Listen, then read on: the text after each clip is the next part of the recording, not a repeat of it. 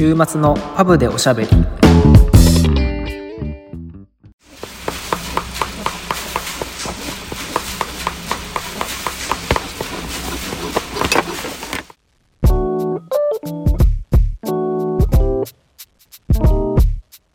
このポッドキャストはフレームメーカーのケイトとシューメーカーのサトシが仮想パブ併設型ビスポークスタジオからイギリスとものづくりをテーマにお送りしています。今回のテーマは前回のサンスペルの回に続きましてものづくりに絡めてイギリスのブランドをディグる回です。はい。今回はどのブランドでしょどのブランドですかサトシさん？う今回はなんて言ったらいいんでしょう？バブワーと言っていいんでしょうか？バーバーと言っていいんでしょうか？バブワーと言っていいでしょうか？ちょっと僕も名前がどれで読んだらいいかちょっとわからないんですが。バーバーって発音するの？うん。あそう。ん、今日もあの一緒に働いてるイギリス人に確認したらバーバー。うああそうですか。どなんて僕はいつもなんて言ってるかな？バブワーって言ってるかな？バブアだろ。イントネーションってこと、うん。これ関西と関東とかの違い？バブアー、バブアーですね、僕は。バブワー？うん。じゃあバブワーでいいか。うん。とりあえずだここはバブワーでいいきます。はい。はい。で、どうですか？バブワー着ますか？持ってる？バブアー持ってるよ、一着。あ、ほんまに？うん。新品で？新品で買った。日本で買った。なんていうやつ？モデルとかわかる？ビデイルフィットかな。はい。うん。それが、あれ、多分短めというか、普通のあれよね。まあ一番多分ベーシックなやつ。うんあれは日本だけの展開なのかな？いやいや、こっちにもあったよ。まあ、あフィットはもしかしたらわからないけど、うんビデールはあったけどね。そうね。でも、日本で買って、結局持ってこず、あの、売ってしまいました、正直。あ、そう、来てた結構。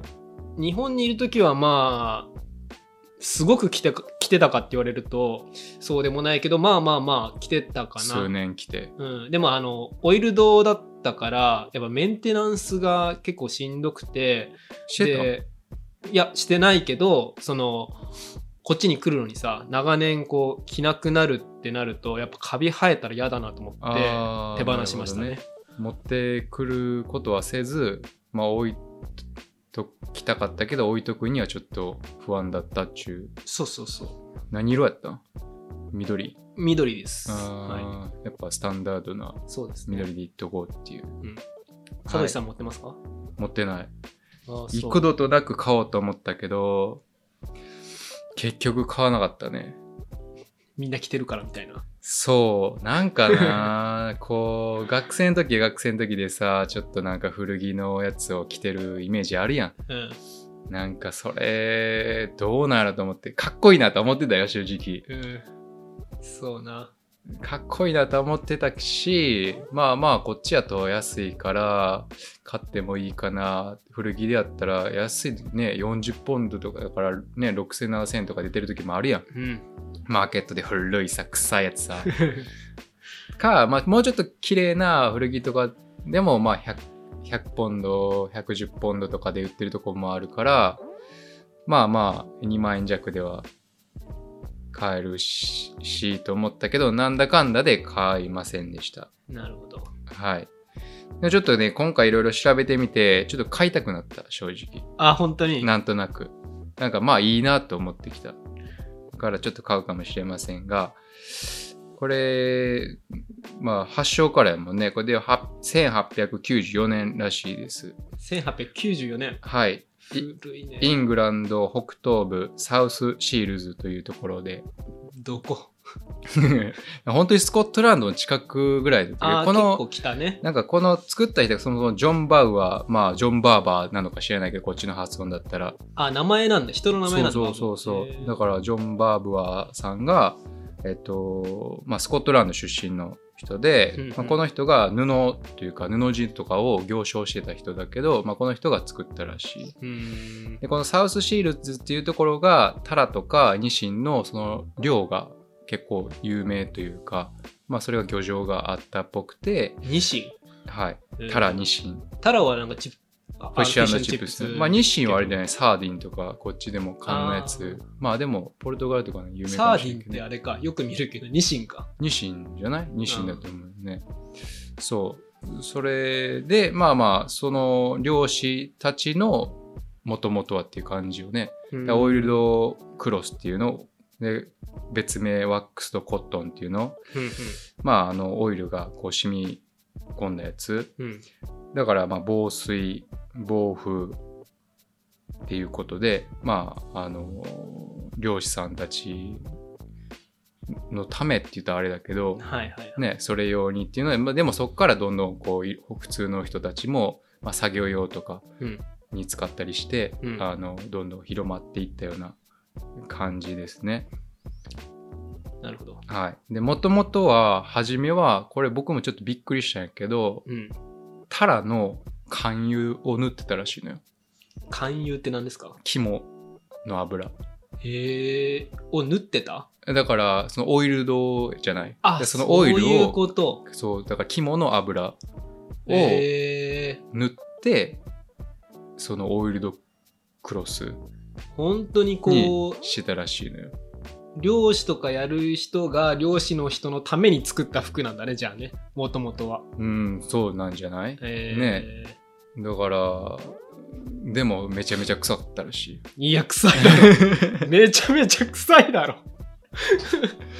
素手で魚触っただけであんな臭いのに、あんなのさ、そう、だから、着すごい大変だよねそう、それを着てた、だから、普通、だから本当作業用みたいな感じでしょうね。えだから絶対、こう、スーツにとかって考えられないだろうしさ。すごいな。今結構スーツに合わせてる人多いもんね。そうそうそうそう。だから本当はそういう本当に作業に適したものっていう感じみたいですね。で、そっから、えっと、まあその、なんかタールとかビーズワックス、タラの勧誘から、えっと、タールとかビーズワックスを塗るようになって、で、今はまたちょっと違うものを使ってるらしいんですけど、それは独自のやつで、なんか、わかりませんみたいな、企業企業秘密ですみたいな、うん。そんな感じらしいけど、でもこのタールとビーズワックスを使ってたっていうのは正直僕としては面白くて、うん。あの、靴を作るときにさ、あの、まあ、縫う、まあ、ボトムで、こう、すくい縫いっていうか、まあ、出し縫いっていう、こう、アウトステッチングとかの、あの、糸を作るのよね。こう、何本もこう寄って作っていくんだけど、その時にイギリスだとタールを使うのよ。へえ。まあ、ビーズワックスを混ぜる人もいるんだけど、日本だと松ヤニとか使ったりするんだけど、そのタールを使う理由としてはうん、こう、防水というか、水が染み込まないで強くなるっていうのでタールを使ったりして、まあまあ、ここでも、あの、バブはもう昔はタールを使ってたっていうのはちょっと面白いなと、個人的に。タールって何？あの、黒いさ、あの、まあ体に良くないけど、えー。まあ塊、うんなんなのかよくわ化かんないけど。学薬品ですか？科学なんかな？わかんない。科学というよりかあれなんじゃない？なんか、ち出てくるんじゃない？自然なものなんか。知らん。それはよくわかんないけど、でもビーズワックスはあれよね、あの、蜜ろう、日本語で言うと。うんうんだから、あれなんじゃない？蜂なんじゃない？うん。うん。ね。だから一応多分自然のもんだとは思うけどね、昔のやつだから。でもまあ体にあんま良くないそうです。はい。で、この人が、まあ、ジョン・バブアーさんが一応1代目。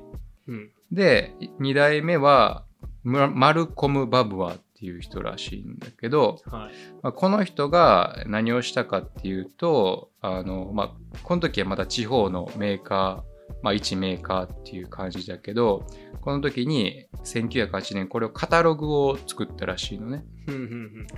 で、このカタログには、まあ、バイク用だったり、乗馬用だったり、軍事用だったり、まあ、いろんな、まあ、スタイルのものも作ってて、その時は。うんうんで、カタログを作ってた。カタログをこう作る自体、こう、地方のメーカーで作るのは結構珍しい時代に作ってたらしくて、だから結構ビジネスマンというか、確かにね。そんな片田舎のところから、こう、わざわざ。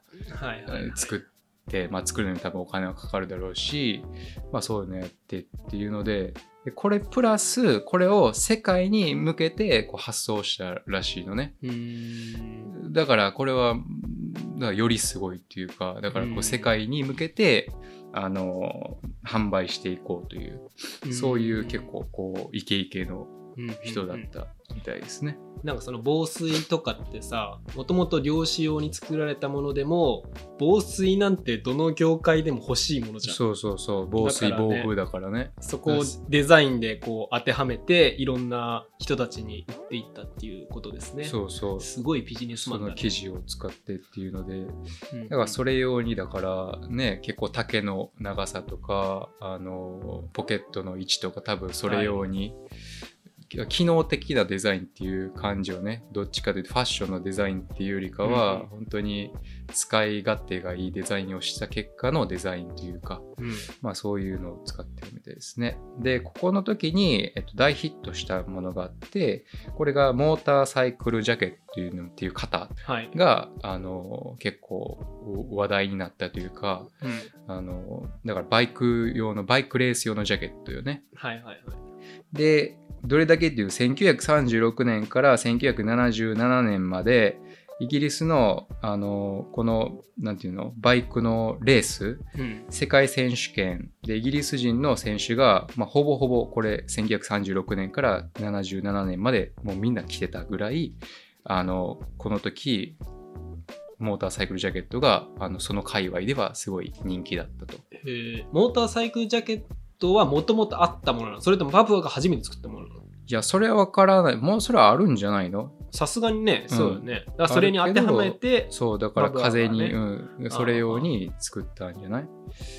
で、えっとさらにこの息子のダンカン・バブアーっていう人がこれをどんどん、まあこうダンカン・バブアーっていう人もあのそもそもバイクとかが結構乗っててうん。でより使い勝手よくあ進化させたものがインターナショナルっていうモデルらしくてこれがあの、まあ、僕とかはさバイクとか全く乗らないから分かんないんだけどももしかしたらバイク好き界隈ではし結構知ってるモデルなのかもしれないけど、うん、有名人で言うとスティーブ・マック・イーンっていう人はいはいはい。があのレースでも消えたぐらいあの、へーだからそれでもうどんどんあのその界隈というかえーではどんどんどんどん有名になっていったそうです。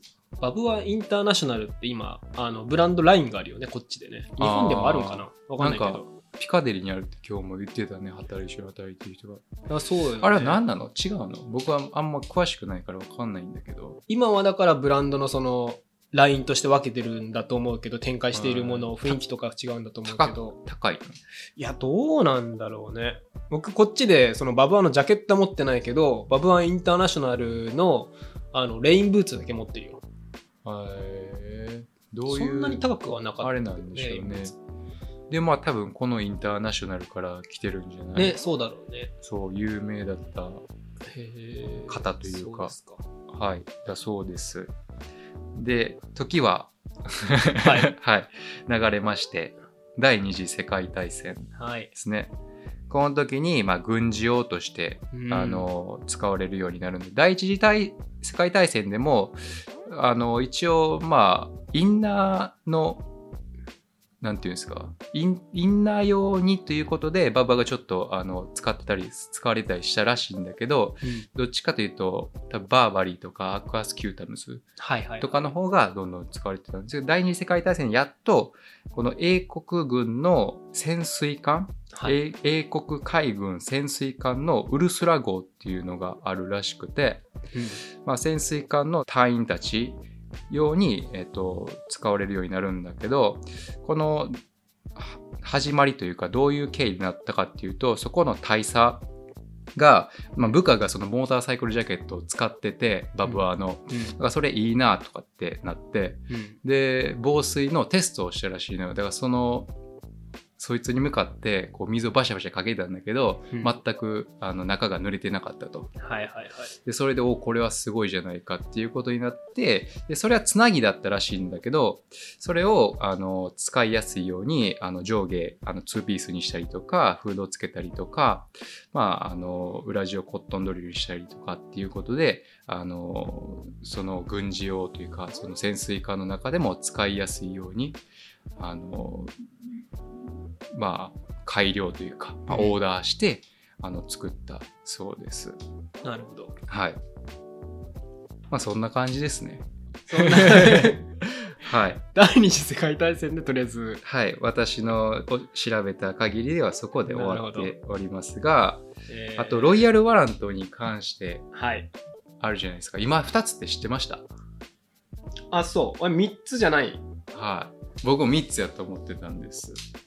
今2つなんです。あれって、はあの、剥奪されるとかあるの？っていうのも、1974年にエジンバラ公フィリップさんはいから受け、あの、もらってて、まあ、1982年エリザベス女王からもらってて、1987年にチャールズ皇太子からもらってるらしいのよ。はい。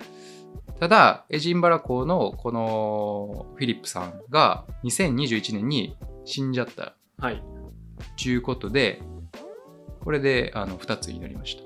ああ、なくなると、あれ、なくなるんだね。そう、一応そのワラント自体は5年更新ぐらいで、こう、まあ、あの、ちゃんと、なんていうの、作られてるかっていう、まあ、調査というか、うん。まあ、そういう更新の機会があって、まあ、それをちょっとまあ、なくなったりするんだけど、この人が、まあ、授けれる人うんがこう死んじゃったら、なんか2年以内に、あの、なくさないって、まあ、それをロゴ取らないといけないうんみたくて、で、それが2つ。になったらい。しいの、その人がまあ死んじゃったから。で、この、まあ2022年、エリザベス女王死んじゃったじゃない？はい。ということはですよ。ということは、あのー、2年以内にこれまたなくなるっていう。なるほどね。ただ、まあ、チャールズ皇太子が、まあ、それをどうするかちょっとよく、まあ、わわかんないですみたいな感じらしい。うーん。だから他に新しく、えっと、ウィリアムさんだったっけ？うん。とかす他の人にそういうワラントを授けれる人を新しく決めるのかまあどうするのかみたいなああ。でもまあ死んじゃったらあの結局それをまあ取り下げないと。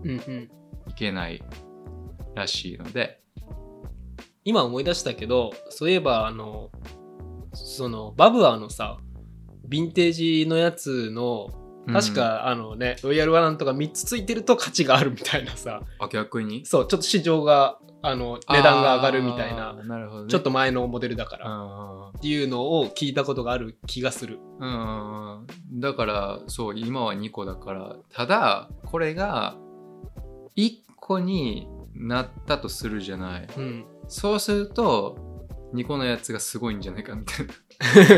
結局、ありそのき期間の長さで言うと、うん多分こう3、2、1でこう2の多分期間が短くなる可能性が出てくるから、うん。まあ、生産量的に、まあ、2個のやつがもしかしたらみたいな、もうこんなん言い出したらきりないけど、うん。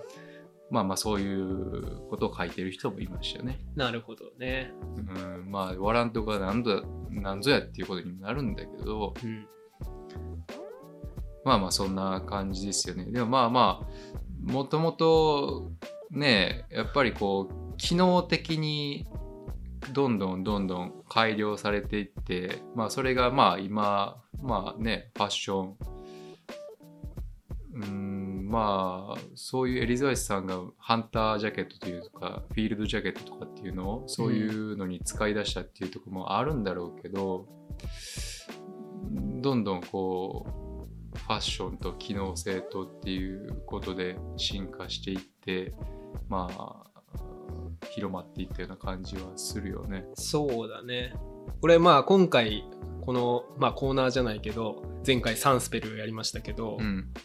サンスペルと比べるとやっぱりサンスペルの歴史を振り返ってた時はすごくファッションブランドを振り返ってる感じがしたんだけどバブアーはやっぱりなんかこう実用性とかもともとはね。そう道具としてのやっぱ服っていう側面がすごい大きいなって思ったうーん。あとそうね。バブアーは本当にやっぱりさすごい人気やん日本でもうみんな持ってんじゃねえかぐらいみんな着てるじゃんまあ、ねえ、わかんない。今はどう、今もなんかな。今も僕の時はやっぱすごい人気やった気がするけど。しかもあの男女問わずうーん、何なんでしょうね。この人気の秘秘訣と言います。まあ、多分このオイルドっていうのは他にないからっていうのはあるんじゃない？うんそうだねうーん。イギリスのこのロンドンのファッションの中で見るとどうですか？ロンドンのファッションで見るとって、この街中でそう着てる人を見ると。まあ、いなくはないよね。うんまあ、日本ほどいるかって言われたらどうかなって思うけど、体感僕は半分ぐらいかなと思うけど。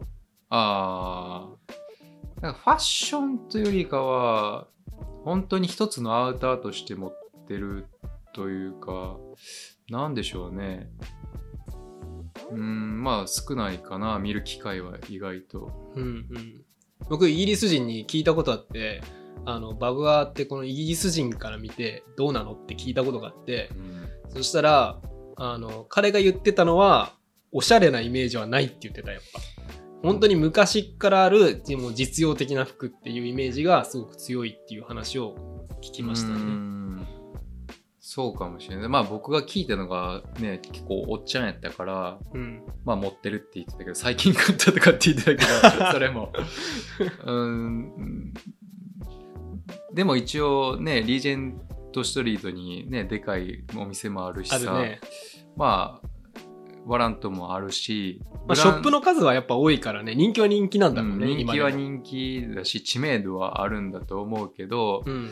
まあやっぱりこう、ブランドとして、いろいろこう変えていくのが、まあちょっと靴とかにも似てるところはあるよね。あんまりこういじれないというか、うん。あんまりこう、デザイン性を良くしすぎても、そのブランドの方向性とやっぱちょっと違うし、うん。じゃあ同じのだけでいけるのかっていうと、やっぱりそう、うん、そこもどうなのかっていうところもあるしう、ん。で、何個も買うもんじゃないしさ。そうだね。うん、で、メンテナンスなんだけど、うん。クリーニングとか、あと油を入れてくれるみたいなサービスがあるらしいのよ。はいで、油を入れるだけやと、調べたら35ポンドとか。うんで、クリーニングして、あの、油を入れるんだったら、50ポンドとかでやってくるらしいのよね。だから思ったよりそんな高くないなっていうか、確かにまあ、ババってなんか洗ったらダメじゃない？うん洗ったらダメだし、あのー温めてもダメ。温めたら油が溶け出すから。うんだから自分で入れるときは結構水とかでちゃんと拭きながらスポンジ拭いてみたいな結構ちょっとめんどくさそうだったけど、はいはい多分お店に行ったらその値段でやってくれるんだったらまあまあでもちょっと洗えないのはちょっと僕的にまあどうかなと思ったけどね。そうね。そのクリーニングって言ってもさ、まあ、ドライクリーニングもできないしうん。ダメみたいやからこうちょっと表面を刺さってさ スポンジ取るぐらいしか多分できないと思うのよ。そうね。うん。だから本当にアウトドア用だなっていう感じはするよね。そうね。でもこうそこを楽しみながら長く長く着るっていうのがすごくイギリスブランドらしいなと思うけど、うん、でさあのまあ僕の感覚もおかしくなってるかもしれないけどその今だいたいなんていうのそのビューフォーとかビデイルとか280とかそれぐらいなのよ。300ギリしないぐらいなのよ、ああ金額がね金額が。300ポンドぐらい。うん。はいはい。それを見てあ意外と安いなと思っちゃったのよっていうのも日本で多分よ5万6万ぐらい？そうかな。ちょっと最近値段見てないから分かんないけど、そうね。300ぐらいだったらそんなね。そう。あのなんていうのこ1ポンド100円ぐらいの感覚で生きてるからさ。確かに生きね生きないといけなくなってるからさなんかさ、はいはい。そうするとなんかあ3万円ぐらいかみたいな。ここっちの感覚で言うと。うんうんだから他のブランドとかに比べるとなんかそこまでなんていうの日本で思ってたババアの高さから比べるとそこまで高くないからあちょっと買ってもいいかなちょっと正直思ってしまった、そうね。うん、値段やっぱ日本だと高いよね。うん、高いね僕あの、日本のメガネ屋で働いていた時に、あの、お客さんで、バブアーの代理店の結構お偉いさんがいたんですよ。で、昔から本当にバブアーを日本に持ってきた人ぐらいの、ヤギ通商さん。えちょっと名前は言わないですけど、いやいやそう会社の名前ね。うん、今は伊藤忠らしいけどね。あの、いらっしゃったんですよ。うん。で、やっぱりバブアーはもともと値段が高めの設定。で、メンテナンスに手間がかかる。で、デザインもちょっとこう男臭いじゃない。うん。だから、こう女性が着るっていうイメージがなかったから、うん。結構本当にこう年のいっている人が若い今みたいな若いファッショナブルな人が着るっていうよりかはその結構年のいってる人が買ってくれるっていうことがバブアーを日本に持ってきた当時は多かったらしくてそれをどう変えてったかっていうともうどんどんどんどん若い女性にとにかく着てもらったんだ。うんでそれでちょっとこう男臭い雰囲気をちょっとずつこう柔らかくしてってあの当時あのバブアー女子っていう言葉を作ったらしくて。でそういうのでどんどんん雑誌に載せたりとかそれでこうどんどん日本のファッションに浸透させてったっていう話はしてたね。じゃあその人がバーバーをバブアーと間違えてずっと言い続けた人っていうこ いやそうかもしれない。わかんないけど。と もうええ加減にしてほしいよな ラベンハムも違うんやろ？読み方。読み方？H を発音せえへんから。ラベンアムっていうのラベンハムってなるかな？なんか違うらしいで。えー、あそうなんだ。もうややこしくてしゃあないけど。なるほどね。でももう引くに引けないぐらいバブアーが浸透してるから ねバブアーでずっと行くんでしょうけど。今年の夏さ特に気温が低めで雨が多いから本当にあのバブは欲しくなるよね。そう今着たいもんだって。ね T シャツの上に1枚の T シャツの半袖の上にバブは羽織りたいぐらい今。うん。だからそう考えるとやっぱすごくイギリスの気候に合った厚みとかもね服だなって思うね。そうね。逆に日本でいつ近年っていうぐそうなんらいによあの日本には適してないくせに日本であんなに流行ってるっていうのはやっぱり こうマーケティングの凄さというかやっぱり多分こっちだとおじさん臭いというか多分そういうまあなんていうの？こっちのまあこっちのって言ったらあれやけどなんてトリッカーズみたいな1位だみたいなもんじゃない、うん。なんていうの？その年寄りの人が履く着る。でそういう野外でアウトドアで、まあ、ハンティングとかするときに着るとかさ乗馬するときに着るとか多分そういうものじゃない。うん。らそれをうまくこうシシティにもどうやってこう着させるかというか若者に着させるかというかさ、まあ、そういうマーケティングとかはすごかったんだろうなって思うよね。そうだねだから日本の若者の方が来てるよね多分。多分イギリスの若者はまだまだうーん古臭いものみたいな多分そういうイメージが残ってるんじゃないかな、そうね。実際そう日本でバブアー持ってた時もあーあんまり着るタイミングないなって何回か思ったんだよねやっぱり。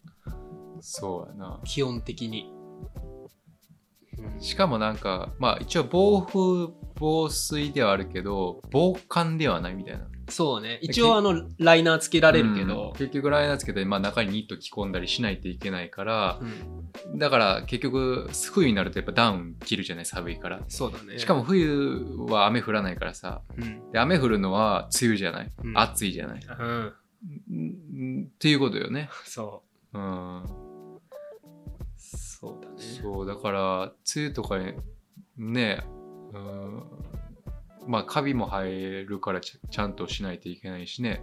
そういうところも。いやちょっと欲しくなったねやっぱね。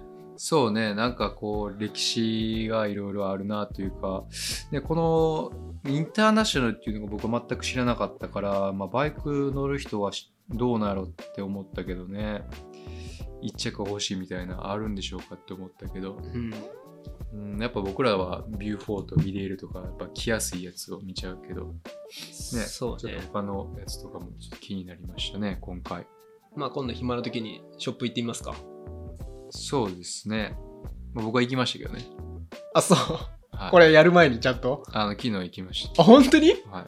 すごい。すごい。気合の入れ方違う、ポッドキャストいやいやいや当たり前です。ポッドキャスト命ですかの。さすがです。ら。はい。行ってきましたが、まあ、その時になんか思ったより安いなと思って。店が微妙やねんな、でも。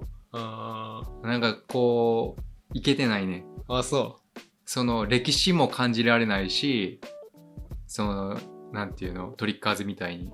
古いところじゃない、リージェントストリートのあれやからさ、はいはい。ただただでかいだけやし、なんかこうラインナップもやっぱ地味やしさ、うんうん。どっちにも触れてない感じはちょっとしたけどね。ああ、僕も前だけ通ったことあるけど、そそんなだった気がする。うんなんか今の、あの、最近の普通の服屋みたいな感じよね。うん、そうそうそう。だから本当にただただ名前だけで、うん。こう、まあ売れてるというか、はいはい。アジア人しか買ってないんじゃないかなっていうぐらいだけど、でもまあまあ、うん、ものとしてはいいよね。うんやっぱり。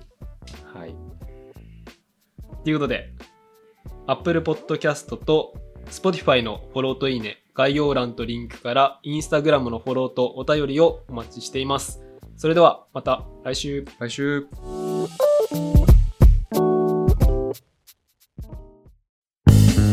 週末のパブでおしゃべり